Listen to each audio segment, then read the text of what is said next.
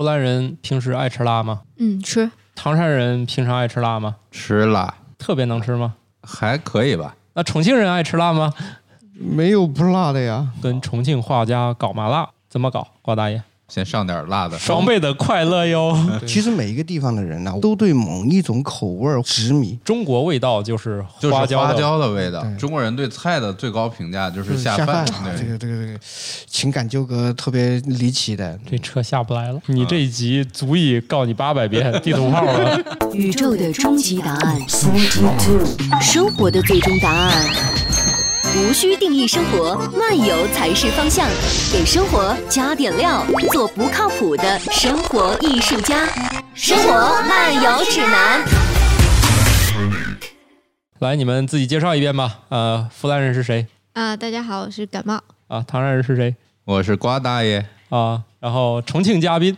呃，我是春田，好的，大家正在收听的节目叫做《生活漫游指南》，我是半只土豆。我的小时候是不爱吃辣的，因为我是个河南人。然后后来我去了陕西，然后就顺理成章的吃上了辣。所以我们这一集就要聊一个主题，叫做跟重庆画家搞麻辣，怎么搞？瓜大爷，先上点辣的。先上点辣的，对然后这一集录觉得，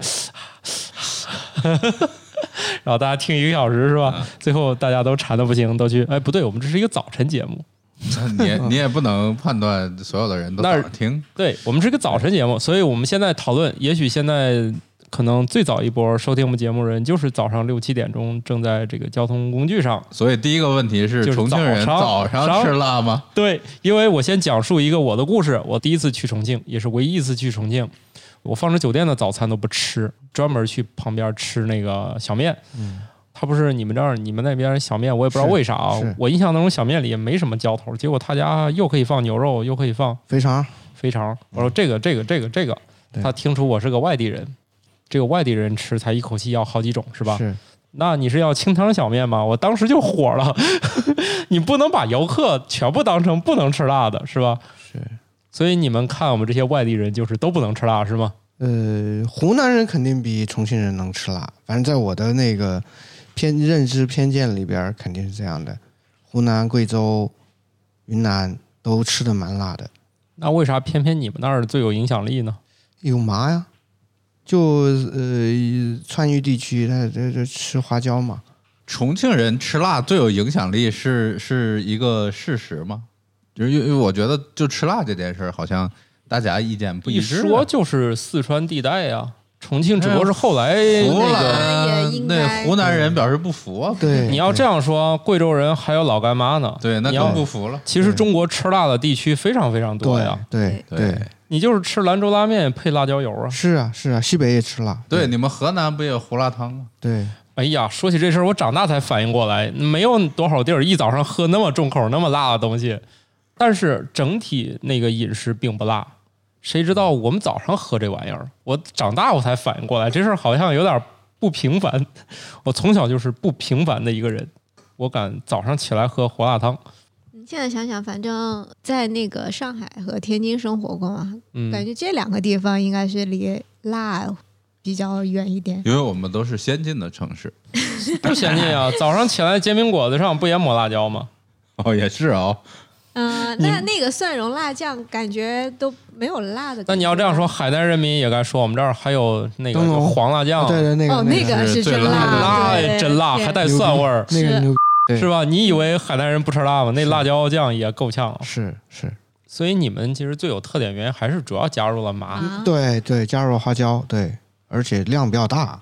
你们那是专门是叫麻椒吧？呃，不是，嗯它就是花椒，花椒那个麻椒、藤椒，有各种各样的说法。呃，就是花椒在生的时候、新鲜的时候，没晒干之前，嗯，它就叫藤椒，因为它有那个杆儿，它没办法脱落下来。色的那个，对，绿的，带杆儿的那个。，对，对那是花椒的的年轻的年轻的新鲜状态花椒啊对对对，新鲜状态。好吧？它晒晒干了以后，它粒儿才从那个汁儿上给脱下来，所以那个就叫花椒了。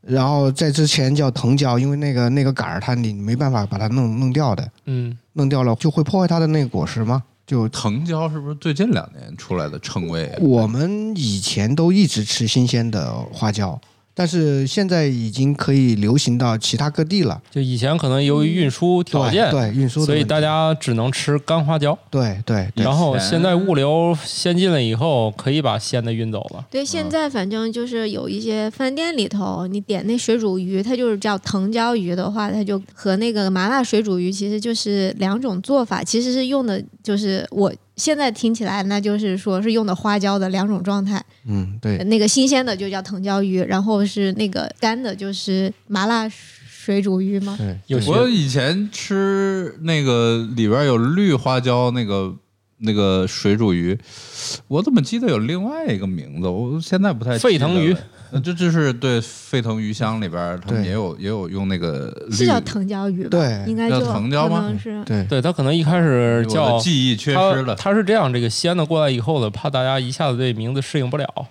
那，叫麻椒。对麻椒有叫麻椒对对麻椒对，我们家其实是有四川亲戚的，以前就给我们家寄过那个麻椒。是那麻椒他们是我我总觉得那个麻劲儿比那个普通花椒还是要强力一些。就是说新就是新鲜状态的，就是麻椒是带着杆儿的呀。不，它也是干的呀。嗯，那那就是一个东西，实际上就是一个东西，就是所以花椒只有一个品种。呃，它有品种，但是它差别不大，所以就哦我们就不会分那个是麻椒，这是花椒，我们不会分的。就是你们用的量比较大，麻劲儿就起来了。对对，呃，它它有那个小粒儿的，有那个红皮儿的，有那个就是稍微颜色稍微绿一点的，它有很多的品种，但是我们都统称是花椒。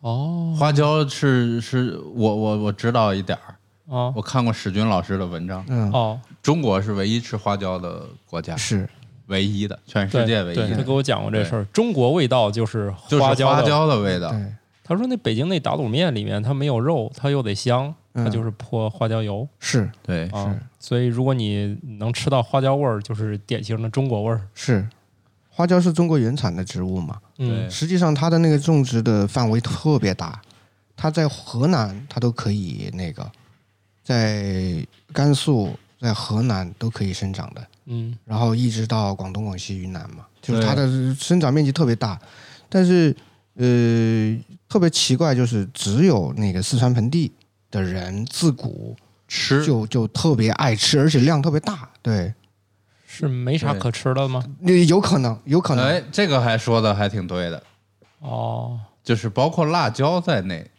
都是因为没啥可吃的，就是没有盐，缺少盐，就用这些辣的东西作为调味。呃，最开始的时候就反正就原产四川肯定也有嘛。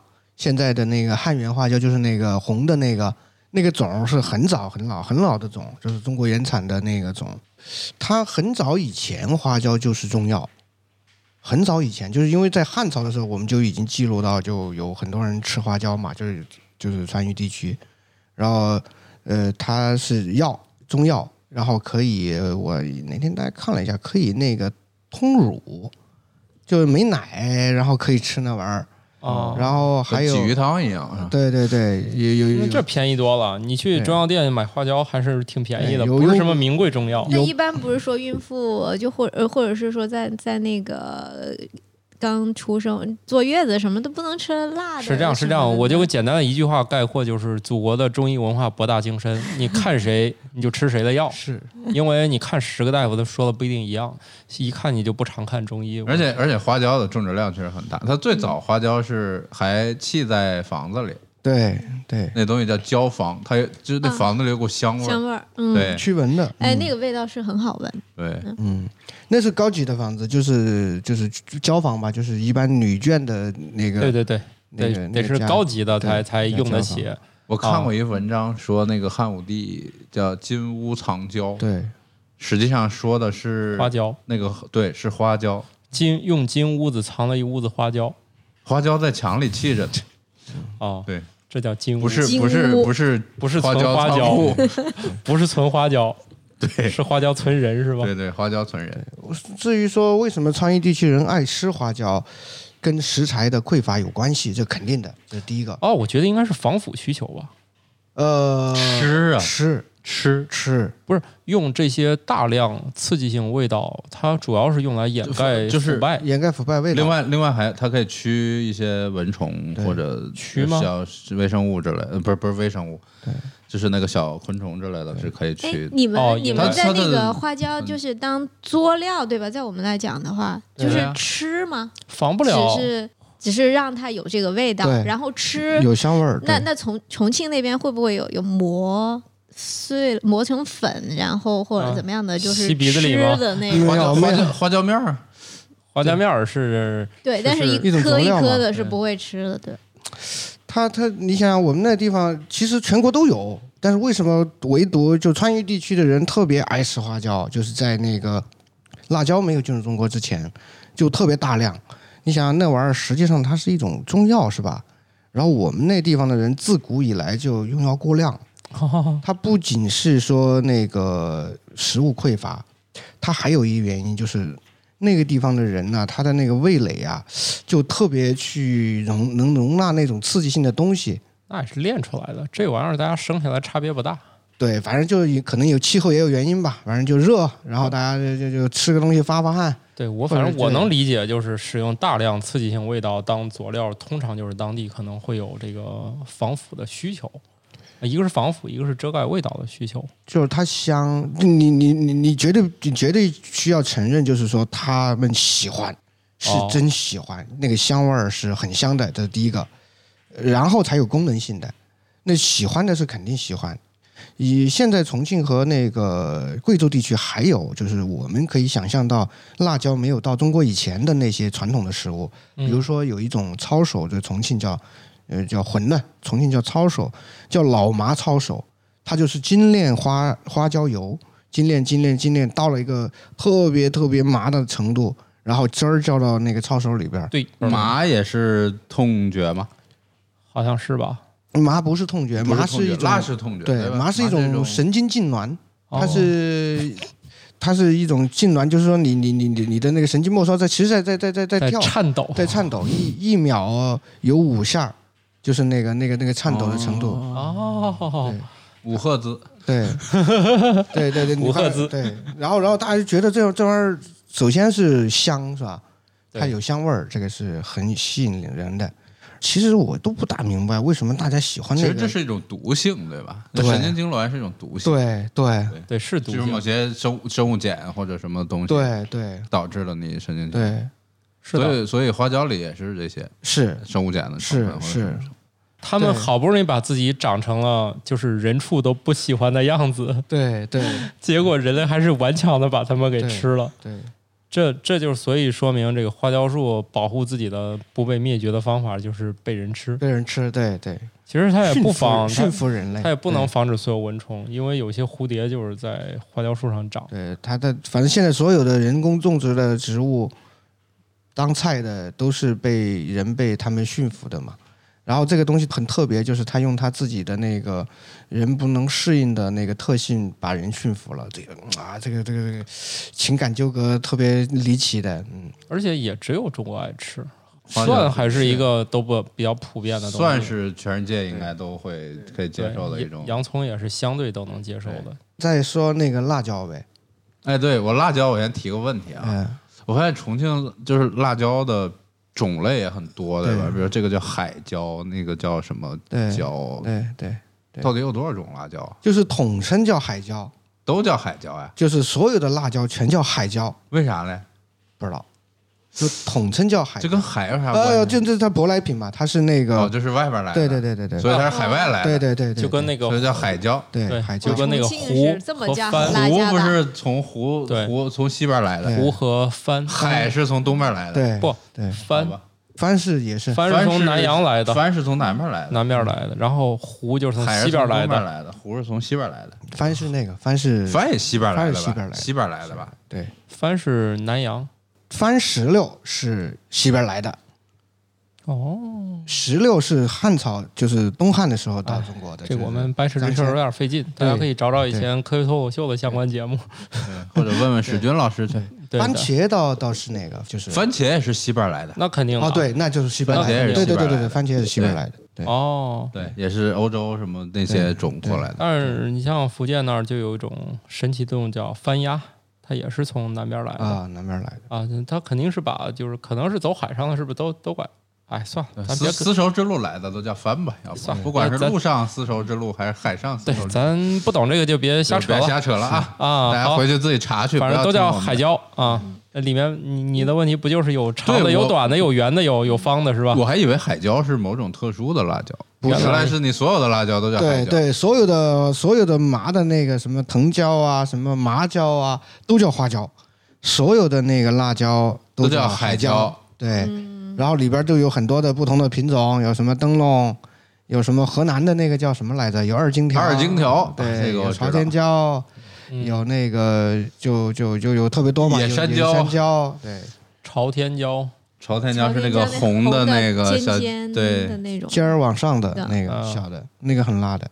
小米椒是不是也差不多？小米辣是稍微比朝天椒要长一点吧，小小小小米辣，小米辣不就是那种做泡成那个水儿里面？对对对对，就剁剁剁剁成碎丁儿那个做做鱼一般都喜欢用那个。它最开始的时候是那个，呃，哥伦布从美洲，因为哥伦布不是去美洲以后，他就就把那个看什么新鲜就往欧洲搬嘛，嗯，就把那个辣椒带到了欧洲。那时候也不讲究点生物入侵什么的。那个来了以后，他他他他没生意，他没业务，因为最开始作为观赏植物，然后说那玩意儿他们吃嘛，美洲人吃嘛，然后这帮那个葡萄牙人、西班牙人不是接受不了，没法弄。他们那伙人就去美洲的人跟那个去亚洲的人有联系，最后慢慢就有联系了，就说那个，要不然你把我这每周的这个办的这个货，反正卖不了，没业务在在欧洲，嗯说你弄亚洲去试试，因为他们也没啥钱，就是就没有办法嗯购买中国的那个奢侈品，啊，买买香料啊，买他们都没啥钱，说就拿点新奇的东西呗，这辣椒绝对新奇嘛，嗯然后就就从就达伽马他们就带到了印度，所以印度是第一站。然后从印度呢，就有两个说法，一个是说走那个陆路从那个云南到了中国，还有一种是从那个广州登陆。那你广州是到现在都不大吃辣的？你想想那那一船哇，辣椒咔来了以后，那卖不了，啊，卖不了就就就只能放那儿。然后你想想，总有人他他他想他想挣钱，他就用很低的成本，然后就运送到了各地，哦，去了湖南，去了那样，哎哎，慢慢慢慢的觉得还那个，反正也没啥吃的，要不试试这个吧？对对对对对。然后然后，但是他们终于在那个清朝的初年，就是就来到了四川。哇，我们已经被麻了很久了，已经麻了。你如果文明算起来三千五百年的话，是吧？我们已经麻了三千多年了。哦，哇，突然来一个更爽的，对对，哇，那那刺激了，刺激了。那个吃的辣椒的那个是神经痛嘛，是吧？是一种痛觉嘛。对对，然后那个花椒是一种神经痉挛嘛。嗯，你想想这帮人，哇，双倍的快乐哟。对，这个不是食物匮乏的原因了，就特别嗨。也也也确实是，你要吃辣椒，如果你在重庆不说我要微辣的，就是你如果挡不住对方的眼神儿，对来了一个正常锅，你到最后一定会飞起来的。对但是我听到的一个版本的说法，跟这个纯的追求刺激关系不太大，嗯它其实就跟匮乏有关。嗯说当年在广州辣椒登陆的时候，是以观赏植物，对对，进口的植物，就是就是他他过来是看是养着看的。那个你想，那那果儿，比如说灯笼椒啊，嗯什么是红的、黄的、绿的，就很漂亮嘛。对但是说当年这个沿海的人为什么不吃？是因为沿海不缺盐，嗯就他们是有有一种说法是这样的。是但是逐渐往内陆走的时候，比如到了湖南，相对来说就是盐的摄入是比较匮乏的，而中国其实没有其他味道。辣椒来了之后，大家突然发现，哎，这个能替代盐，就是它没有盐的时候，我通过种植辣椒，我可以获得那个刺激。刺激嘛，就是味觉刺激。所以有一种说法就是，那些偏发达的地区都不怎么吃辣椒，是的，是的，有这么缺东西的地方就吃辣椒。对，就当年的湖南啊、贵州啊、云南，对，然后就是这些地方。现在也是，现在你想想那个，咱们出去吃饭，在嗯中国的任何的城市，就是辣的食物，它是大众的便宜的食物。对，就那种特别贵的，它反而是食物是清淡就原味的对对。嗯。鲜的，对。那是最贵的东西，对。对吧？嗯。你吃到什么什么对。太湖对食三百啊，什么这些食材的原来的味道。但是但是这个可能两个都存在。大家说这个那玩意儿它便宜，但是还是很很爽的，很有乐趣的。对，嗯我能想象，就是花椒呃海辣椒到了那个中国了以后，到了四川地区，到了云南、湖南，他们就会迅速的把以前的烹调方法在辣椒上试验，嗯。比如说晒干、弄成粉儿，浇上油，腌到坛坛子里，对，腌到坛子里，然后一弄，诶，还都行，都还都行，嗯。对，还都行，然后把它合在一起，这个人绝对是一个在各地创造那个想把这两个东西合在一起尝试的人，嗯，绝对是美食家嘛，发明家嘛，就是闲不住的那种。然后不是有人被流放到你们四川发明了宫保鸡丁，没有宫保鸡丁是那个是左宗棠那个嘛，他们家厨子做的。哎被流放到四川是发明了东坡肉吗？哦，那是在杭州发明的是吧？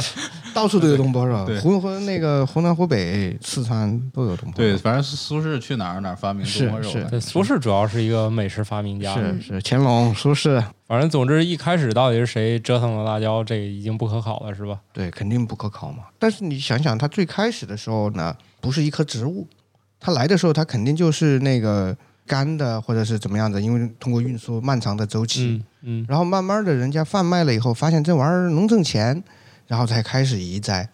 呃，这里边就有一个特别好玩的东西了，因为那个呃，在我们中国的古代啊，哪怕是到清朝的时候，社会上最牛逼的人呢是那种盐枭，就是卖私盐，私盐，研的，武装押运，谁、哦谁查就灭谁。哦然后这帮哥们儿就呃从沿海用沿海的盐，啊哦就可以自己烧，不要钱嘛，或者哦是成本特别低。嗯然后咔咔就运到了内陆。呃，在这个过程当中，有可能有些人就是通过这样的渠道来到了那个中中国的那个腹地的地区，从沿海。嗯然后那个沿海人说：“我们啥都不缺啊，我们啥都吃新鲜的。你像广东，好，那换一个省，是到了湖南一看，哟，这地儿有人吃米粉，对，卖给他试试。辣椒会导致上瘾吗？呃，就是没有没有说辣椒素依赖这种。反正我是知道重庆人啊，就是那种对本地食物特别执着的人，年纪稍微大一点的，嗯，比如说大爷大妈，嗯他们去外地旅游最不适应的就是吃的。嗯，说哎，没办法，这这这什么东西啊？对，没味儿，不辣。但不是还有一种说法说你们四川那呃四川重庆其实菜也不是辣的，这这是个有误解。不辣的，有不辣的，有不辣的菜、啊特别是搞川菜的说，那我们也很无奈，就是你们非认为是辣的，我们也只好做不呃做只好做对只做辣的。对，哎，湖南人到外地去旅游的话，也是会要把辣椒酱是给随身带着的，是。就是没事儿就拌拌饭啊什么的，就是怕当地的吃不惯。你说这算成瘾吗？成瘾是成瘾的特征是要有戒断反应，就是不吃男生。不吃就是他当他不吃的时候，他生理上会有反应。那你说这个，那那大我感觉爷大妈他们绝对会。那应该也算都是有啊生理反应，戒断不了。对就是我吃不下饭了，对吧？对，一戒断吃不下饭了，不开心茶饭不思，对嗯跟好吧，跟老伴儿吵架，对，对，可能能忍社会一两性减弱了一两是吧顿，对对对一你再两顿一两顿过过就不对那你这个效果可能比烟草还严重一点儿，对对，而且这还没人管，哪儿说理去？反正我我印象里边儿每个地方都有些偏见嘛，是吧？对，呃，主要集中的偏见的地区就是重庆的人，我周围的朋友，论食物来说，就是那个无锡、扬州那一带。就你说你你不辣就算了，你还甜，这这是疯掉了。不要以为这是地图炮，我们只是真实的反映一下当地的这个现象哈。大爷大妈们都真的会崩溃的。这个是互相那个什么，就是大家对饮食偏见都是存在心目当中的。就比如我们认为川菜都很辣，川菜厨师说我们也很无奈 是是啊。然后那个重庆人，你看人家重庆地处于最辣的地方，又麻的地方，他们的偏见就是那个带甜味儿的菜是吧？是，不辣就算了，还甜，那就真的是没法没法接受了。嗯，那你淮扬菜里面是不是有有大量这样的应用啊？呃你说淮扬菜里面的甜的对对啊或者鲜的，淮扬菜是以鲜为主吧？是就是那个那个感觉是是吧？对，无锡就是大把大把糖。然后那边就是以甜为主。对对对，我第一次在那个哪儿扬州吃那早茶，嗯那包子蟹黄包，啊第一口咬下去甜的。出汗了，哎，这这为啥是甜的？我我现在都我不要说吃那个那地方的食物啊，我就是看他们的那个做菜的，嗯，然后我我心心里都紧紧张，因为有时候我老喜欢看那个什么就是小视频啊，就嗯做菜的那种，嗯，嗯然后说其他红烧肉都很正常，所有的步骤都很好，拍的也好，对然后画一把糖一把糖，一把冰糖，换台倒往往里倒，哎呀，倒的我头都疼。就是向上滑，对，你这那那那那倒牙，而且它特别奇怪的是什么呢？就是一桌菜，比如说有七个菜是吧？嗯，你吃你有五个都是甜的，而且巨甜啊，那没办法。就就就就完全不能接受，就觉得那个那个那个那个就不不是我们的那个你再这样说，我们无锡的听友就该揭竿而起了。我们还是还是说你们那儿的事儿吧，就是说下，回再聊无锡啊。对对，本来这在搞麻辣，怎么突然变成抨击甜了，是吧？对，回头我 们需要问一下，无锡的朋友要去其他地方旅游的话是带什么？带白糖啊，我瞎说，啊瞎说说我瞎说的。那个重庆不行，不能搞，不能搞，带点糖往里撒一撒，不是这样的，这是物。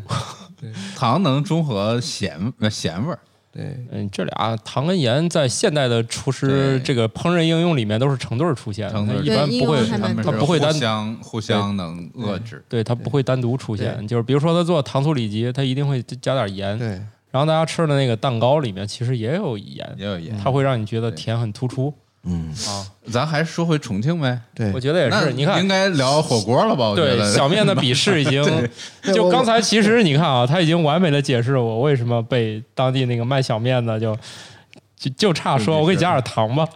那么其实每一个地方的人呢、我觉得吧，他们都对某一种口味儿或者说某一种口味儿的那种变化执迷。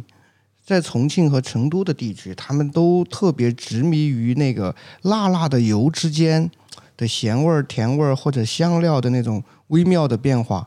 你想想，重庆好多菜都是一样的，只不过食材不一样。对，都是从辣椒水里捞出来的对，菜。那个什么、那个雀辣椒里边捞鸡丁儿，对对对对，对，格乐山鸡丁儿、肥肠、鱼，你发现那个汤锅实际上它的那个味道差别很微妙的。比如说肥肠鸡，那个什么那个冷锅鱼、火锅，呃，还有那些吃的，但是他们追求的就是那个那个红油里边的那个。呃，特别微妙的那个不一样，那当然了这这这这这毛病，那也得看那也得看我们这个锅底上一桌他们吃的啥。对对对对，好吧，禁止禁止抨击那个，我没抨击啊。老油火锅啊，我没抨击，我挺喜欢吃的呀，反正对你你还吃过是吧？我吃过呀，明显捞出来这金针菇不是我们点的，有的有的，就是那个呃，我也不说是谁家，那是锅底，肯定锅底能吃出一些意想不到的东西，肯定不是自己点的。但是这没啥啊，那我我们节目那是赠送对我我们没那么多讲究，我们还专门问有没有那种火锅。实际上在我看来，那些东西他们的变化都不大，嗯，但是这个城里的人，他们都比较着迷这个、痴迷这个东西。所以他们会体会出那个细微对对的对对对变化嘛。对，那完了，对我们外地人去的话，就觉得只要是重庆火锅店，是这个叫重庆味道对吧？啊，不管你是冷锅、热锅、麻辣辣，是是，它都会就是那个，实际上变化是蛮小的。哦，对，不过也是，你就只有当地人才会对当地的那些进行嗯比较深入的了解。就那当然了。像去湖南的话，那肯定就是说你们观光客你们才去火锅店呢，嗯，但是我们当地人可能请朋友吃饭，肯定不会去火宫殿，就就像天津人不会。才去狗不理呢。对，对，是这意思我。爸有一回就非让我去，我说我，哎呀，哎呀，那 那去吧。超妈说，所以，所以重庆观光客去哪儿都行。啊，对，我是有这种感觉。对他没有没有一个火锅是给外地人开的，或者给本地人开的。其实都一样。啊，也有也有也有。也，有就是你如果去某些知名景点比如景点儿洪崖洞之类，你在那儿搜点评的第一名，当地人都表示没听过啊，没没听说过呀，就第一名也有好几千评论，然后哎，这这是哪家店？就当地人也不知道我我都？听过那个一一个上海的姐姐来重庆玩，我招待她，她说：“哎呀，你们重庆有一家火锅店特牛。”然后我说哪家呀？她说那个火锅店牛不是那个火锅好吃，是里就排队。边有一跳舞的小姐姐，是那个大网红。然后她就在那个火锅店儿里边儿就有一大舞台，她在中间跳舞。然后我说我看看，哦我从来没见过这种情况。哦然后我就看那个，他就给我看，跳的蛮好的嘛，反正就在那 有很多外地的人，就是趁着什么假期，专门去重庆他的那家店看他跳舞，哦，穿着古装，对，那这不也成而且而且那个店，我说哎这个店在哪儿啊？一看就在我的那个生活的周围，就是我的那个。生活路线哦从。此你就成为他们家的常客了。说 没有没有没有，我我这个是完全是平行世界嘛，哦就是他们他们你不说跳挺好的，你也不去？就肯定不好吃嘛，你想想嘛不，一定吧？就肯定很是去欣赏舞蹈的肯定会很好玩儿那个店儿，对，对对对，而且就在我每天都经过的地方，我都不知道。就那么网红嗯，对，你以为是接待的上海旅游团，肯定，因为你走到那儿都里面都是说上海话的人。对 对对我印象或者当中说换了一天，里面都是说北京话的对人。对，反正我印象当中，在重庆不是火锅店，你你你好意思开，应该就差不多啊。对，随便进一家，我觉得好吃。我我第一次去就是在酒店，我们晚上还在酒店简单吃了一下。后来我们的人从四面八方不都飞到了，夜里说都十一点半了，是不是得去吃了？然后就就再走几步，路上就找一家就进去了，嗯，就挺好吃了。这就是外地人，是你分辨不出好坏，你都觉得好。还行吧，即使这样的店，十一点半还排了会儿队呢。这个哪儿说理去？我们说，哎，这咋都十一点了还还排队？他说这个点儿难道不该排队吗？有的店会有的店会有的店，反正那家店真十一点去还排了个队，然后吃上感觉是挺好的，就是第一次吃没经验，跟人说我要个鸳鸯锅，然后人家给弄了，结果那个辣锅忘了交代是微辣，嗯，然后就直接吃第一口就飞起，就是已经做了还有另一边吗？它是这样的，它那鸳鸯锅，咱可能一说鸳鸯锅的画面是个太极形，它那个是环岛湖，环的回回形，啊环岛湖，外面一个啊，外面是护城河，里边是那个里面弄一小碗，里面盛了一口清水一。口清一口清汤。对，反正就是，既然你你要鸳鸯锅，我们尽最大的诚意给你弄挖出来一块儿，让你弄点儿那个清水。对我我问问两位北方的朋友啊，你们觉得重庆小面好吃吗？啊，挺好吃的呀。是真的吗？我们把小面外延一下，叫豌杂面。就就对对对，各种的重庆的面哦好吃吗？挺挺好吃的，挺好吃的呀。呃，我对面一般，我我觉得重庆的豌杂面跟其他的，比如周围湖北啊什么那些地方的面区别不大，是哦我我觉得区别不大南。方面条不是挺区别大的，都是那个带带一些碱。呃对带碱，然后呃比较硬那个有麻酱对吧？呃，对，有麻酱，有的有有一些麻酱的，对，然后加豌豆。火锅不用麻酱，为什么面里有？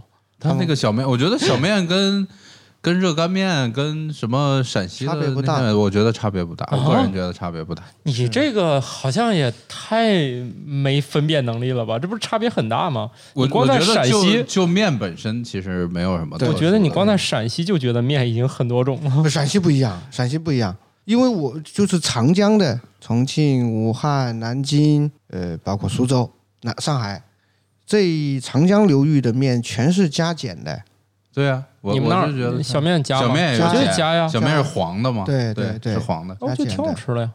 加碱的。如果他们说你是一个那个淡水的爱好者，喜欢那个劲道，那个面本身的那个味儿，那个劲道，那个嚼咀嚼感，那那没有这些面你就肯定不会喜欢，对。就是它不是烙饼那感觉，就是就是面的那种感觉。你想吃的是鱼头泡饼，对，就是大饼卷肉也行，嗯就是那个是我觉得是北方人心里的面面食，对是吧就是对它有那个麦香，有那个面香。对，北方就到东北就停了。因为我也是对面没有什么概念的，因为我们家是吃米的。啊，对虽，然我是个河南人吧，但是我我们家很少吃面，确所以实长江流域的都是加碱的。所以这些年我突然觉得面条还挺好吃的，以前我也没觉得，就这几年就是来北京以后，我反倒觉得一些面条还挺好吃的。所以我很难理解重庆小面为啥一夜之间红遍这个是北方，是最简单啊，跟川菜的火是一样的呀，是便宜啊。好吧？呃，对，呃，有道理，因为那个重庆的小面，它就成本低，它蛮啊成本蛮低它的。这个有一种食物，它能就是广泛流行，能和兰州拉面进行竞争的，它主要原因应该还是价钱合理。对你想想，重庆小面七块，跟那个热干面是六块五块，嗯、差不多吧就，是一本一一般的是吧？我也不知道价对钱。你，你像一碗面在北方，你你你，人家做面的兰州拉面一碗怎么也得整上二十吧？不是，你是以天津是手擀面吧？你你如果就是打卤面，其实你看啊我来到天津之后，我就找到了一个我童年吃过的面，就是那种黄汤拉面，啊，这就十块钱一碗。如果你说老板没吃饱，面你可以一直续。所以其实一碗面十块钱，在北方是能找到好吃的。你你那个印象二十块钱，主要你去北京南站比较多。没吃过，没在北京南站吃过面。我我的意思就是，你老以南站那个消费水平来来论这反正个面，反正重庆的，反正重庆小面呢，它可能就是我用调味来去替代，就是我替代面面本本身不好，对，而且我们没有熬那个大的牛肉、羊肉汤的那个传统，对对它那个就就是是清汤煮熟，直接上味儿。对，有有骨汤、骨汤。那个、猪骨、汤、哦猪猪骨汤，猪骨汤。但是啊那个就不不浓，不像哦那个这个那种很好的西安的那种面，它有特别好的那个汤头。嗯呃，河南的面有很好的汤头，它汤头都很简单的，哦啊，就是调调味儿，然后综合起来这样来吃。所以重庆的面食或者川渝地区的面食是怎么来的？因为普遍都认为长江以长江为界吧，对吧？就是可能江南吃米的就多一些。是应该是在那抗战期间，抗战的时候，那个时候从那个南京、扬州、上海，弄过去的。对那些那些那些逆着长江往上游跑的人，哦，来到了重庆，因为重庆是不是小麦产区，对啊，它其实没有面，所以它的那个小麦呢，有些地方有，但是小麦品质特别低，反正长江以南小麦品质都低，所以就要在面里边加上碱，让它有韧劲儿。那到了现在了以后呢，我们实际上已经本地已经不生产小麦了，也没有人吃本地的小麦了。嗯。然后我们的小麦都是东北的、北方的小麦，是吧？嗯，但是由于他们喜欢加碱的那个已经形成饮食习惯了，所以现在还在用北方的面粉，然后来加碱。哦，嗯，呃，所以你你没没没没没没办法，那个是饮食传所以再往前追溯来源，还是来源于河南，对吧？对，应那该是。你河南还是当年我从从开封过去的，我读过一些那个外国人写的中国美食这些一些那个著作啊，比如说你这小笼包，可能它都是从开封起源的。开封起来的。然后你要说那些就是那那你为什么吃那个杭州菜那个口感？北方人为什么最喜欢吃的南方菜是杭州菜？嗯，那它就是从开封过去的，北方菜，它就是从开封过所去的。以沿着这条路，你这些面也也顺着这个对跟政治有关的，对对吧？一些北方人到了重庆，然后就对带过去的。所以所以你说的那个实际上是对的，就是热干面、小面，包括南京的有一些面，是包括片儿川什么之类的。对，它实际上都很像的。片儿川是面里加笋，还有一个特别哦好玩的事儿，嗯就是什么呢？就是因为有辣椒这个东西存在啊，它会抑制人的食欲。会抑制吗？对不是，就促进吗是就就你太辣了，你促进吗？太辣了，你吃不了了吗，会抑制的。这不是下饭吗？对于对于那个总会是抑制的，哦哦，总会抑制的对，对，他那总会抑意思就是面里头你要拌的辣椒多，你就吃不完那碗所以。就给人一种误解，就是很多人都会认为说，哎，为什么重庆的物价比我们那儿低呢？然后根据我就是很仔细的，就是想，总有这样的呃谈话，就是一外地的说，哎呀，你们重庆物价蛮低的。我说你们那儿才低呢，是因为什么呢？因为他俩饭量不一样，你知道吗？重庆的那个二两小面就这么大一点儿，啊。是吧？七块钱，啊，你这七块钱你在北方你吃不到嘛，没有七块钱的面嘛，是吧？对啊，嗯，但是那个北方人一吃，哇，吃不了了，因为吃不了了。太辣了。对对对太辣了，对，省钱。这个省了，这个是真的。哦，我也是跟春田在重庆吃面，弄了一小碗，然后我就吃了半天，确实吃了半天。是吗？但是你要换成一碗兰州拉面，是那基本上就很快就就吃了。对啊，，重庆人吃不了，而且重庆人会说，哎，这个面为什么要十多块钱呢？而且这量这么大，我也吃不了。而且老板很烦，说那个大碗小碗，大碗多一块钱。重庆人说我我我我不来大的，嗯就就小的。老板就很奇就很奇怪嘛，就一块钱的事儿，那一块钱掏不掏不了吗？就感觉是这种，就是两其实其实是饭量的原因和饮食习惯的原因。我们以前录科托的时候，我们在那个旁边儿，嗯呃，就是有一家小面馆，我们每次录都去吃那个，嗯觉得就是挺好吃的。然后其实吧也是没事儿找事儿，就吃完以后跟老板说我要加一份面，哎老板看我们几个也不像是那种饭量很大，就是逗人家。其实一你一努力不也吃得下去吗？就有那么多吗？就是我觉得一碗也没几根儿啊。辣放就是我吃面的时候就一边吃一边出汗，你就你就其实就想快点吃完它。对对对哦，结束了，再吃对对对，这不行啊！就下回带我去吃那面吧，我爱吃。我觉得那个豌杂面不就是升级版的那个小面吗？豪华版，对对对对，就加入那些，就反正那个面的量就很少嘛，是吧？少吗？对你来说，我怎么觉得咱这旁边就有一家那个那那小面，我觉得那一碗吃下去我挺费劲的呀。就辣嘛，所以你觉得费劲嘛？如果你让它不放辣椒，就这么亮，不是你，你我是挑我用筷子夹一下我就知道很多了。嗯，好吧那，可能是为了适应北方人的饭量，这边可能不会那么辣。对对一个是减辣减辣加面，对。嗯，所以这个很好玩，就是说辣椒它很多呢，它实际上是会抑制人的食欲。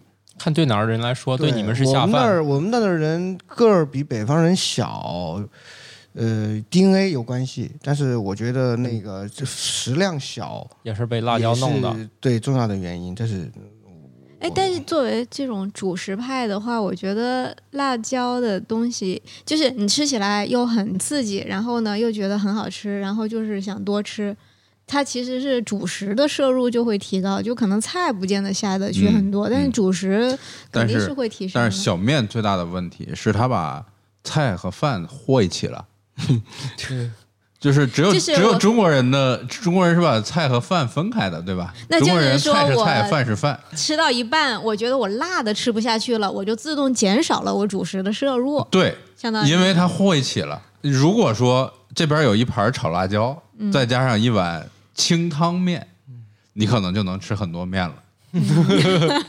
对，因为你可以根据自己口味，对这个辣椒就很下饭嘛。但是他们湖南的米粉不就是和一块儿吗？它也和一块儿，和一块就所以他挺好吃的呀。们可能我觉得我们四个食量也比较小我觉得。我们四个吃法不一样，我觉得和一块儿还挺下快的。我不太但是吃不受那个是多我们没法主要是我们自己控制那个辣度，就是就是不会让那么辣，然后又还能吃你看，你看我们北方人所谓的下饭是，这有盘咸菜，然后有个咸鱼，对吧？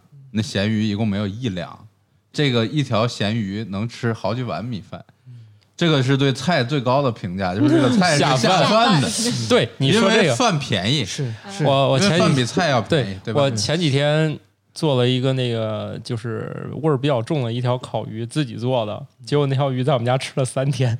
对，就它就下饭嘛，对，这很高级嘛，这个。那个那个鱼调两筷子，对，我儿子一碗米饭。我儿子吃一碗米饭只用了三小块鱼肉，然后还回了个碗儿，从来没有见吃那么多饭。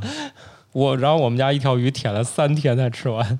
对，所所以对中国人对菜的最高评价就是是下饭饭。对对，他们要点他们外国人，人没有菜和饭的。那你说他们点意大利面，这也不叫主食，它也就是菜的一就是西方人的饭都像重庆小面一样，就是都是混一块儿的一块的。汉堡包对那个什么三明治都是都是混一块儿起哎，这挺厉害的啊。那湖南看来就比较国际化，对，就是重庆是很国际化的，对饭和菜他们是混一块儿的。对，湖南那早上我觉得最幸福的时候就吃米粉吧。你要什么汤头在那儿摆着，然后他还会在那桌上摆好多剁椒啊，什么哎小菜，我不是带你们去吃过西双版纳早上的那个米粉，对，就是那个米差不多那意思，是吧？对？你们不是看那桌上摆了两大溜儿那种大碗，里面啥都有。是，对嗯你看起来它就很像那个 Subway，对吧？就是对，对，对，就是这个感觉。对是吧哎，上次你们觉得那好吃吗？就就好吃那那碗米干，给你一大堆那个赛百味的选择，往里其实你也不知道啥味儿，是吧？像咱这不常吃，也不知道每碗啥味儿，就只管往碗里咔咔咔的弄。对，这个步骤在一起真的很好吃。对，这个步骤就让你觉得有快感。是虽然我还没吃，对，我们我们北方把菜和饭放一起，就是饺子，饺子，对，包括馅儿饼，嗯，对吧？就是馅儿在里面的披萨嘛，就是这个很很国际化。其实对对对，是他们学的我们，又学不会怎么包。不知道怎么把馅儿放里面去。是。你们知道那个米线和米粉的区别吗？一个扁的，一个圆的吗？不是啊不，是，米粉也有哦，米粉哦，我不知道啥区别。是是不是它原料不一样？一个是大米，一个是什么？一样的，都是米嘛。做法不一样。米线是用那个，你你把那个米粉打了，把然后用那个压，就是那个压成馅儿对，压成那个一条线儿。啊，米粉是一个饼切的，对摊成皮对摊皮儿切切成，对对，切成丝儿的，那是那是叫米粉。然后米线是那个用压的，有什么意义呢？这个分开哎，我觉得味道真的不 一样。要 我我就是说个问题，你就跟你去兰州拉面，也有人要毛细，有人要那酒个酒酒叶，酒叶，有人要呃就要正常的。他他是这样的，就是中国人整治米这个食材是很悠久的历史了，是吧？嗯我们五千年前就开始稻作了，一万年前就开始稻作了。最开始肯定是只有米粉，因为那个米线它那个床啊，它的金属从那个小孔里边出来，陶器是不行的。哦，所以，所以最开始的时候肯定就是 就是弄成一块儿，然后把它把它把它撕吧撕吧切吧切吧，对然后凉皮儿是这样产生的。对对，那个就是米米粉的制作方法肯定比米线古老的多，哦，但是对米线也很古老了，就是就是到有青铜器了就就有那玩意儿。可以压了。对，那这么看来，就是常德的米粉比长沙的米粉要是是后来的产品了，因为我们那边就是米粉就是两种，都叫米粉，然后就扁的或者圆的。我就爱吃你们那儿扁的。对我也喜欢吃扁的。然后常德米粉呢，它的那个好像就过来以后就是圆的。我好像是到了嗯毕业以后，我才接触到，就是说米粉，然后也有圆的这个形式。哎，所以所以这个工艺是有那么复杂吗？我那你得有机械，有杠杆儿。不，那像贵州米粉米线，那它肯定它一出来它就是圆的。它就是圆的，对。对哦，不知道这个是啥时跟时间有这个关系吗必须用金属吗？必须用金属，必须用金属。啊、你现代材料可以用塑料，可能对，你为想啥不耐用金属呢？金属因为因为它那个压力要特别大，哦，就是那个床压床压力要特别大。压床要特别对它那个小孔然后出来对对对所以更好办的办法就是做那个呃粉条那个，你就漏就行。粉条那是嗯漏，那用葫芦。对对，用漏就对，行。用葫芦扎很多孔，然后把那个红薯浆放进去，然后它慢慢就漏出来，变成粉粉丝粉丝就是这这样做的，就这样漏，但是米米米漏不出来。不能漏不不出来。那得挖这么大一个洞出来。对，活漏活漏的那个那个压力就更大了。好吧，反正我们的陶器里边是没有那个器具的，啊，对，但是青铜器就有，就是、哦。就是在河河南的那个那那嗯。青铜器里边就有专门做米线的那个机器。啊。这玩意儿河南就有，但是我们河南并不爱吃这个呀。那个时候都吃米嘛，哦。就是我们吃小麦就呃时间晚一点嘛。嗯，反正重庆很奇怪，就是周围都吃米线，重庆本地没有米线，因为重庆它是一个港口，一个码头，可能运小麦方便还是怎么的，反正就重庆没有，重庆没有米线就没有本地的米线。哦，都是就我们重庆有小面，但是没有米线，对好奇怪。所以是靠运输解决的嘛。对靠运输解决的，对，就是水上可能来小麦更多，对而且是不是码头影响了这件事儿？因为你吃面是不是更抗饿呀？对，因为米线它那个那个水含量太高了，比比面对，吃对，吃稻几口就稻米稻，米确实是对。水一吃就饱，一干活就饿。对对对。面能量比较大嘛，是是是，面的淀粉含量要比米高。对，对。而且不易消化嘛，所以你就更时间就是消化时间更长。是，你再吃点辣的，一早上精精神焕发，然后再去干活儿，吃点辣不是抑制食欲吗？嗯，就就你把辣的分开就行了。分开就行。出一身汗，出一身汗。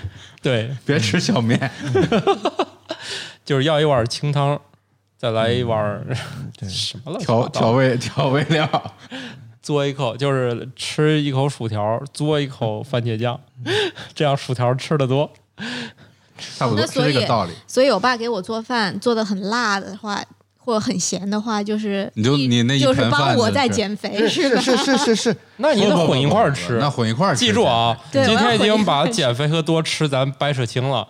你下次把那个在在做的菜先拌米饭里，然后你再吃，就吃的少了。对，可以，否则的话，你肯定得好来来来几碗。对回碗。感觉这个感冒老师对于吃米饭这个能耐，大家都是有目共睹的。我觉得这个大家肯定也都有生活中的经验，对吧？你比如说你要去个吃个呃湘菜啊、川菜，什么水煮鱼，嗯，对吧？你原来号称说我哎呀我不吃主食，我要减肥，到那边都一般都得来两碗嘛，是是啊，是对，他就是很下饭嘛。我我从来都是有很清楚的认识的，我基本上就第一个举手我要米饭的，其他人还要扭扭捏捏，特别不像话。那我也来一点，咱俩分一碗吧。我说我不给你分，一会儿一会儿哥们儿自己整了两碗，对我意思是一吃香菜就是我给你分一碗，我心说我给你分个屁啊！这一会儿辣椒炒肉上来，我吃那个就能吃一碗饭。对我初到天津的时候，我就觉得天津的湘菜馆怎么这么抠门啊？因为我们一碗一在碗卖。对一碗一碗的卖，而且又特别小那个分量。哦然后我们在长沙的话，那个米饭都是送，对，一开始都不要钱，就是一桶上来，你要多少给你多少。后来可能象征性就一块钱收一桶，随便你吃那种。在天津这边吧。就是三四块钱一波，它那个小波装的。然后我觉得这我这种，我吃三波上来都有可能光。十块钱就来三碗米饭没了。是 是，我就觉得啊，天津哎这么抠我门的。好像听说米饭是一种限价商品，就是无论你多牛，这个米饭不能卖超过某个价钱。我听说过，菜你随便卖，据说米饭是限价商品，这我不知道。他也不管，他也不管你碗里的米有多少，反正这一一碗我回去也可以去物价局问一下。对对对，我我我挺有兴趣这个事儿。对我我也想了解一下，哎因为你从来没有见过米饭超过三块的。好吧，也许是卖不出去，我估计。高级饭店我看也没有超过三块，这这个事儿我已经观察好几年了，我从来没有见过超过三还是去物价块。局问吧。是吗？是吗？对。哎，下一个问题给春田的，我我从来没在重庆吃过米，这里面没有米吗？我们不吃，就是吃那种就不吃米饭。不吃米饭、哦是吧？主食吃什么？我去过重庆，但是你你这么一说，好像我也确实你看我没有们吃火锅，我们就嗯吃火锅菜，然后喝啤酒，对吧？。对，嗯就然后吃那个凉凉山鸡，呃，捞鸡吃，然后嗯，也没有说就米饭这也没有米饭。然后说吃江湖菜，然后那更得喝酒了。一到到到结束也没人说吃米饭。合着就我是一个特别的，你在重庆吃过米饭？吃过我你说那个江湖菜我也吃过，你说那个就你不喝酒吗，那肯定吃吃饭喽。嗨，哎，卖饭是吧？还是还是有饭？有饭呢，有饭，当然有了，你点怎么会没有呢？十个人一桌啊，一般就有一两个人吃饭，就正常的。有三个人吃饭就就就稍微就那个啥。我一般都是带女子旅行团，我们都吃饭，哦不喝酒，那大可乐咔咔一来，那也不吃饭了。吃啊。啊、好好吧。反正 反正只要开喝酒了，你就甭想吃饭了。你们这不就是不吃饭的瞧不起吃饭的吗？你们你我就从来不扭捏，上来就是先给我来一碗，绝对不害怕同桌人的那个目光，是吗？哎，这人怎么还吃饭呢？对，重庆那个有水稻产区吗？从那但是四川肯定是有，吧？对吧四川是是产水稻的，对四川，反正就一直都可以自己，对对，天府之国嘛。一亿人哦，然后都可以自己的，那个已经很不错。就是那一块儿嘛，就成都平原那一块儿，就养了一亿人可以。他是真的是很他号称自己可以养活自己那那个盆地里的那个对那些那个哦那还很厉害了，对，当年刘备去就是因为这个，是是，是吧？对我我不需要依赖外部的供给，我可以自己来里边生产。对，战略眼光。那你们这个我，下次要去重庆吃碗米饭，嗯，行行行，我觉得、嗯、吃那儿的菜如果没米饭，这不跟吃湖南菜没要米饭一个下场吗？对，去湖南你必须吃所以这就说明了重庆菜没有湖南菜辣。有辣，辣，没有，对对对对对对对对对，可以理解，可以这样理解，有可能，可以这样理解。有可能。是吧？对对对对，是吧？它也不是每个菜或者说，我觉得至少重庆菜没有湖南菜咸，嗯，这是很明显的。嗯，对。而且那个湖南菜吧，我特别喜欢点那个辣椒炒肉，它就这一个菜就挺下饭的，其他的对，又辣又咸，那个是。对哎，湖南还有一个意思就是，你要是去吃火锅，它火锅只是一个菜，嗯，对，就是就是你还得就米饭啊什么的，不像在北方什么，就是火火锅就是我连吃带，就相当于是我吃了一顿完整的饭，对吧？但是在湖南的话，那个火锅只是一桌子菜其中的一道菜而已。就跟我们就跟我们在北方点一个锅仔羊排是一个道理。对对对对，你要这么说，我们在广东确实是这样，就点一个那个，好像对，就是个火锅。千碗就够了对。我们说那个吃辣的那个给人带来的那个性格的那个变化，实际上也也很有意思的。那个冬天啊，吃汤圆，我突然感觉那个那个那个体验是一个很特别的体验。你们那儿是咸汤圆儿、甜汤圆儿？我这这甜的甜的，早上吃嘛。冬天那个过年不是吃汤圆儿嘛？对，你知道汤圆儿不用牙的，就是用舌头、你的嘴唇，然后吃一个软软的东西，啊然后那个玩意儿又是甜甜的，啊，然后就特别有点像你小时候的口腔期的时候的那种体验。虽然说我也不是，我也不记得那个时候什么体验了，是吧？还以为这个春天老师记性那么好没有，啊就就他给人带来的感觉是那个样子的，是吧？是一个啊很温柔的，不用那个耗费你多大的那个能能耐，就可以把那个呃味道就很温和的东西吃下去。艺术家说吃汤圆儿怎么听出发车的味道？哎，有点有点那个意思。有点那个意思 然后然后你然后你吃重庆的东西啊，你吃的东西就是那个食材啊，它不是那个那个那个很整齐的，就是你你得挑，你得你得在那个佐料里边找，把它找出来以后，它还带着骨头啊，嗯或者或者硬的呀，或者之类的，就辣的，嗯它是刺激你的。嗯，这两种东西，它实际上给人肯定会带来那个性格上的那种潜意识的影响。这车下不来了，来继续下一站。继续下一站。所以带来什么影响？呃，吃汤圆儿的人对，就是吃我我就比较温润。对对对，哦，那那看来他们确实吃的是因为。因为很因为很好玩，就是我去杭州啊，去长三角地区啊，他们总喜欢说那个自己的菜是妈妈的味道，你知道吗？地图炮开始，在 在重庆，在重庆的那个那个就是那个那个 slogan 是吧？就是说啊我们的菜是江湖菜，或者是什么？你知道有有些特别过分的名字叫猪圈火锅是吧？什么牛圈火锅，嗯什么什么，就是那个那个那个感觉老板是后娘养的，就很硬，对对啊，他那个那个个性。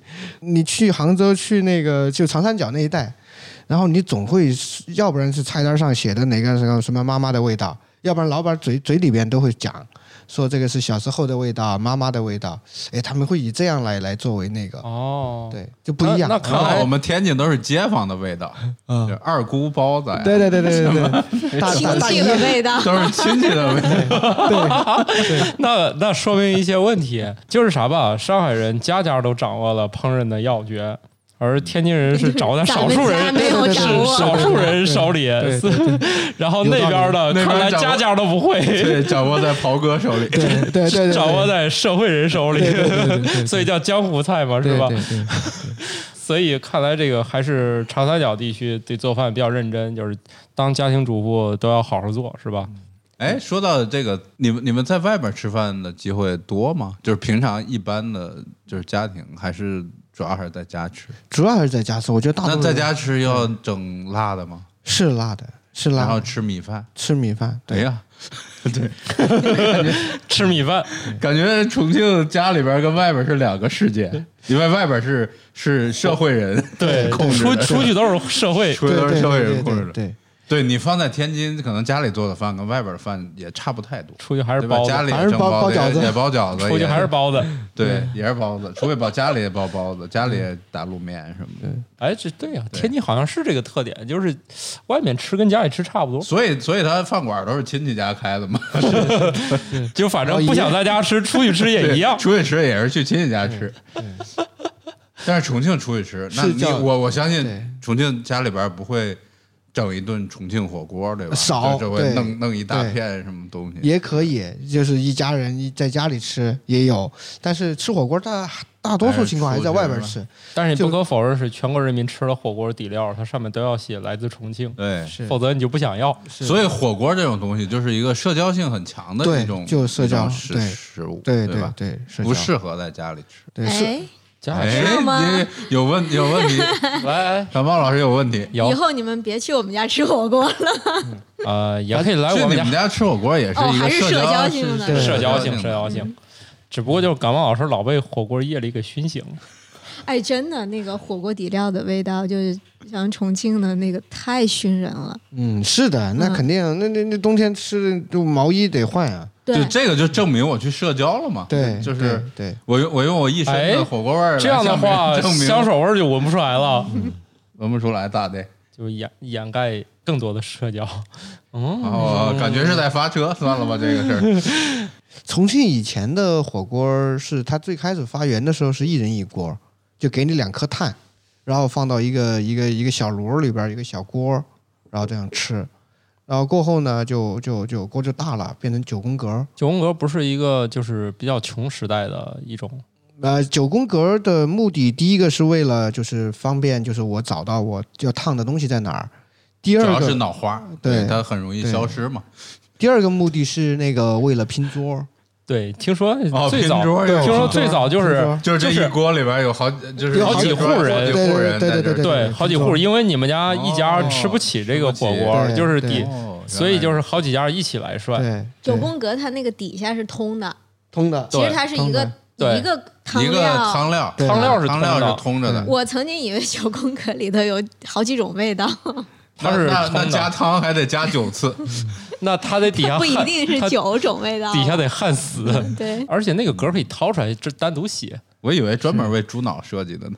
你想太多了，这是又就是一种新型的什么何不食肉糜之类的，是吧？人家本来这个诞生应该还是为了就是穷人们一起，哎，你说之前啊，你说就是穷人们一起吃饭啊。那跟那个就是街头的那个什么串串香的那个也差不多。差不多呀对，差不多呀多，差不多。对对对对，大家都都在那锅涮。你要这样，陕西那个叫什么面呀？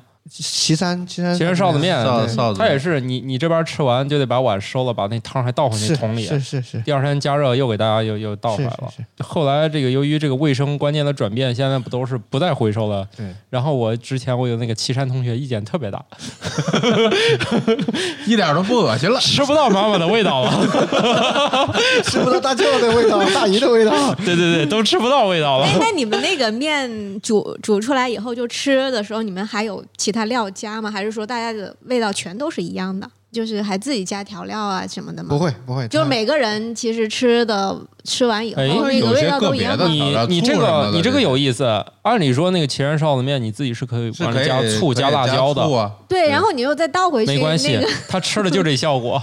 不过这个现在已经没有了，你体验不了了。嗯，对你只能去吃那种工业化生产，呃同一个味道的，对然后吃完这个己独特味道的，没有灵魂。不会回收了，没有没有灵灵魂，不像那个重庆像这种非物质 什么遗产保留这么好，还能吃到上一桌和上上一桌的灵魂那，显然不是非物质的，里边是有是物质的物质的物质文化遗产。对以后他们去我们家吃火锅，我就把那个锅底一直留到他们下一顿再来吃，是吧？呃你你忍得了，你忍得了就可以。你你你做不了这事儿，因为你那个底料不知道能留几天，但人家天天加热，是是，你得天天加你也天天热，在家加热，但你天天吃。你每天在家都吃那火锅，你每天煮那个料，等着我们去。要不老汤就是这样来的，你老不加热不就坏了吗？里面又都是什么肉渣子、金针菇的啥的，是吧？你不加热就坏了。下次你为了就是跟大家找到这种感觉，你得天天在家吃。好吧？自你看自己都不行了，对，算了吧，这这事儿就就到这儿了。啊我每天只加热一下呢。你还得涮点菜，进去啊穿！个毛穿个毛衣在旁边溜一溜就可以。哎呀妈，每天你都证明自己加热了它，那你每天的那件毛衣吗？没得换呀，我的天！要不第二天怎么证明？那每天我们看见算了，这话题到这儿吧。每天看见感冒老师都感觉是一个行走的火锅。哎，刚才春春年你说最早的那个是一个人一个锅给两颗碳，对，这大概什么时年代？呃，最早的照片那个时期好像是三十年代，哦，对，就不长，时间不长。那现在一人一锅是复古，他那个照片是有人有一碗饭，你看吃米饭吧没，有饭，对，是？吧？你这种属于游客，那他不吃饭。为了为了那个，然后你想想，这肯定是不合算的，对老板来说。嗯，我那一锅是吧？我我给你一大锅一起煮，煮了大家吃，吃完再用那个锅。我我我免得小锅我倒起来不方便嘛。它虽然说也是要回收的，嗯，就干脆一大锅，而且那个料就足嘛。为对。对，他就就就更好嘛。但一起分享的，他们说，呃，六七十年代的时候都有。哦，就开始了。对对、六七十年代，对，都还有分享的，就是说一个九宫格，一个九宫格，然后四个人，然后有、啊有可能这俩人认识，有可能其他俩人不是。我俩来这锅，我俩来这几格，对对对对对对对对对对对对，来那几个。是是是。是。能记得住吗？这让我吃一会儿哎，这就好玩，大家在那儿吃呢吃一半，打起来了，捞别人锅里的，趁他起身它底下是通的呀。啊，有会会啊呃冒出来就算谁的。对他他他他有可能一根鸭肠，他就去别的那边了。这这这这就不能细说，你知道吗？然后，但是这个，所以说它最开始的社交功能，它就在这儿。你吃火锅的社交功能，它就在这儿。吃一吃就多认识点人了，反正对，你吃我的，对对我吃你的。对对，你你可以跟人说呀，你馋，你说哎，我我拿个啥换你个啥，行不？哎呀，说那说中，那就就就就换呗。感觉现代社会都毫无乐趣啊！大家九宫格是只是个摆设了，是吧？就剩瓜大爷心目中就就剩分脑花了，没别的了。所以火锅的社交功能，它最开始的时候它就有了，它就是特别好的社交，因为一起分享食物，然后一起、哦一起动手来把食物弄熟，然后坐在一起热热乎乎的，那个是中国人哎就觉得很爽的，很好的。那现在那个重庆的九宫格还有拼桌的这个吗？没有没有没有了，都是自己，就哪怕两个人肯定也，得。跟岐山臊子主要是面一样。别人不愿意，实际上我都觉得可以的。对我要跟春田去了，来两个对，妙龄少女，对我们拼，对人不愿意有啥不行的？那吃啥我都愿意跟他们拼，那这不用非得是别人火锅不。愿意，别人不愿意，我都跟人说把九宫格拆了。对对对 对，你看这这事儿老这事儿老板也愿意，因为他他那一个灶啊，他节约燃料，哦还能多卖点酒出去。对对对，对，其实我我现在你让我就是怕别现在人不愿意现在火锅不又开始变成什么小锅煮，我就很难以适应。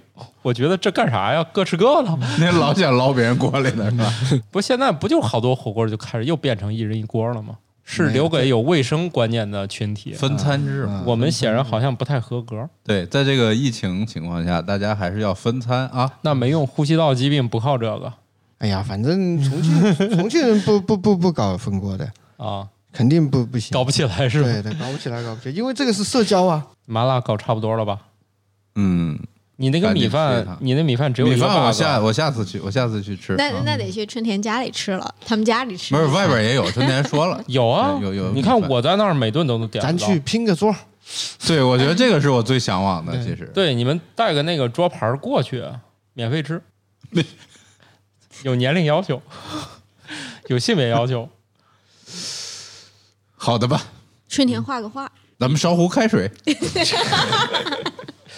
烧壶开水是我们另外一个节目的梗儿啊，这个大家欢迎继续收听我们这节目，然后加入我们听友群，以及想了解更多关于重庆麻辣的事儿的，可以进我们群交流，是吧？我们群不能直接加入，得加一个微信号，就是“生活漫游指南”的全拼，添加完以后再把你拖到群里，很厉害的。